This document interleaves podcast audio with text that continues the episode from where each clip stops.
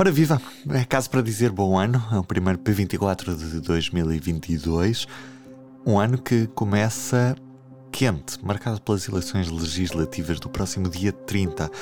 Para antever este ano político, que já teve os primeiros debates neste domingo à noite, a jornalista do público, Ana Sá Lopes. Ah, Ruben. Alô Ana, viva, bom ano antes de mais. Antes de tudo, P24, o seu dia começa aqui. O, o resultado destas eleições é previsível ou está longe de o ser neste momento? Eu acho que nós habituámos-nos uh, nestas últimas eleições a resultados que eram supostamente previsíveis, nomeadamente a vitória de Fernando Medina em Lisboa ou a vitória de Paulo Rangel no PSD, que subitamente se tornaram absolutamente imprevisíveis. Ou seja, quem ganhou a Câmara de Lisboa foi Carlos Moedas, em que, mesmo dentro do PSD, havia muito pouca convicção de que a vitória pudesse ser alcançada e quem ganhou dentro as, inter, as diretas do PSD foi de facto o Rui Rio contra as, todas as previsões. Portanto, agora estamos numa fase, os comentadores políticos, em que temos alguma dificuldade em arriscar. Uhum. É um facto, é uhum. verdade. Tudo é, foram duas, dois acontecimentos muito marcantes e muito recentes que nos eh, podem. Eh, as sondagens ainda não, e as sondagens estão obviamente num momento sempre enfim, em que, que, nos, que nos fazem, uh, criam as leituras, no fundo são as, as, as abrem-nos para, para, para, as leituras, ou marcam-nos as leituras. As sondagens, por enquanto, ainda dão o PS a, a poder ganhar as eleições, eh, sem qualquer maioria absoluta, mas dão cada vez uma, uma diferença menor com o PSD. Uhum. E isso, claro, que temos que, que pôr.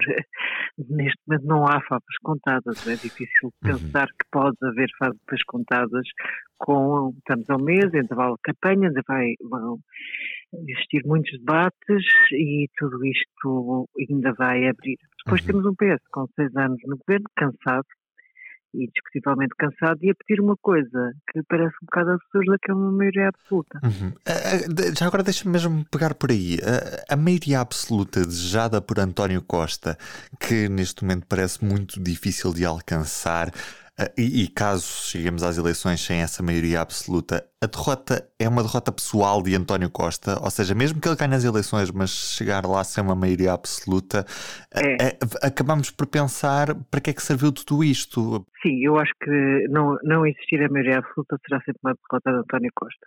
E acho que o deixa numa posição muito mais fragilizada. Uh, isso indiscutivelmente. Mesmo que António Costa teve 36% em 2019. Qualquer resultado abaixo disso será uma desgraça para o secretário-geral do PS não tenho qualquer dúvida sobre isso. Ele tentou, uh, no fundo, quer dizer, a, a geringonça implodiu, mas implodiu também porque António Costa também é culpado na implosão da geringonça. Ele agora, obviamente que Aliás, ele hoje na, no debate com o Rui Tavares foi particularmente dizer que não queria ficar dependente dos humores ou das estratégias dos outros partidos, portanto mostrando que não há repetição da geringonça.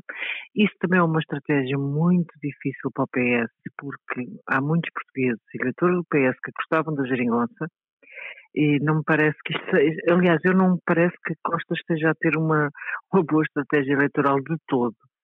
Uh, não, não sei como é que isto vai acabar. Era para ter a maioria absoluta em 2019, não era agora?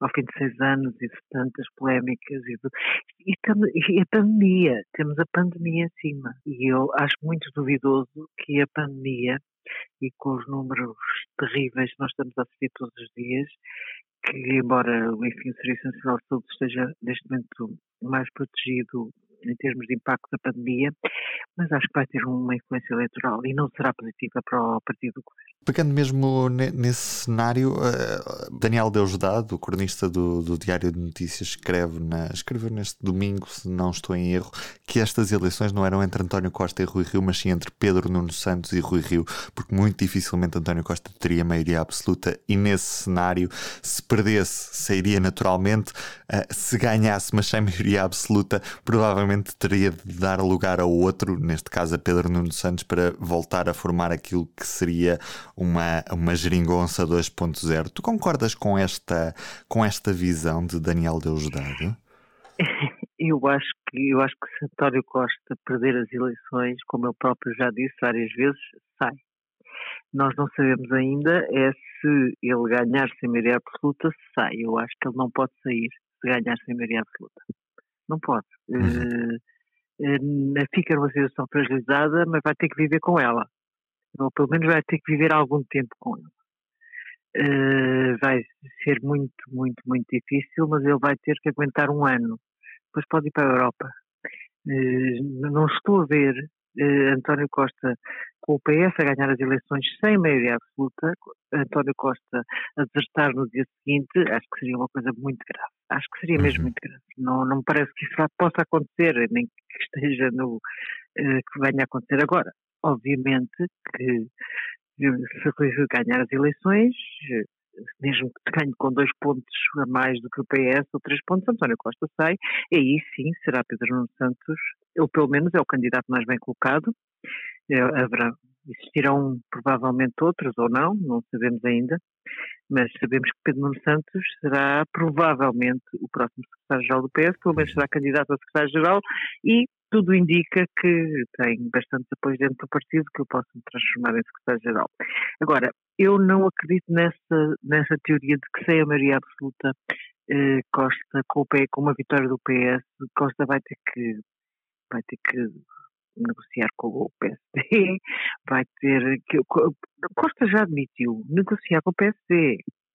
Isso é verdade. Naquela entrevista da RTP algum tempo, Costa deu o sinal de que poderia, pronto, a geringonça não tinha corrido bem, estava mais ou menos morta, mas que quando ele disse aquela frase ao expresso que, que se fizesse nas mãos do PSD demitia-se, ele disse que era aquele governo, portanto não seria para um próximo governo. Portanto, eu acho que Costa, com, se Costa ganhar as eleições sem maioria absoluta, pode ter saco o apoio do PSD. Pode negociar apoio do PSD, como António Guterres negociou o apoio de Marcelo Rebelo de Sousa, que era o líder do PSD na altura. Pode haver eh, esse, esse, esse pode, isso pode existir, de facto. Uhum. Isso pode existir. E Pedro Nuno Santos será para mais tarde, e se calhar, obviamente, que isto não aguenta muito, e que António Costa irá para a Europa, e então Pedro Nuno Santos irá para mais tarde. Mas não, não, não me parece é completamente desajustado imaginar que António Costa se vai embora se não conseguir a maioria absoluta. Que fica numa situação mais fragilizada, fica. Agora, quer dizer, ou a maioria absoluta ou vou-me embora, isso aí seria complicado, acho eu. Mas já vimos tudo. Já vimos, já vimos, tudo. já vimos tudo, isso é certo. Ana, muito obrigado. Havemos falar muito mais vezes ao longo dos próximos claro, dias. Claro, obrigado. E foi com esta antevisão de Ana Sá Lopes aquilo que podemos esperar deste ano eleitoral que iniciamos este ano de P24. É certo que qualquer cenário só será confirmado ou desmentido depois de contados os votos em urna no próximo 30 de janeiro. Faça a sua parte, vá votar. Até lá o público traz-lhe informação no jornal, no site, em podcast, em vídeo e nas redes sociais. Estamos onde estão os nossos leitores. Estamos onde está a notícia. Eu sou o Ruben Martins.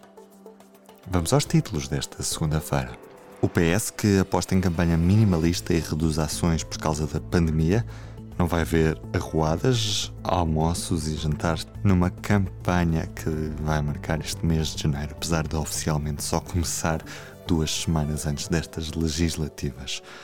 Destaque fotográfico para os profissionais de saúde exaustos que confiam na vacina para conter esta quinta vaga nos hospitais. É tudo do P24 por hoje. Tenha uma boa semana. O público fica no ouvido.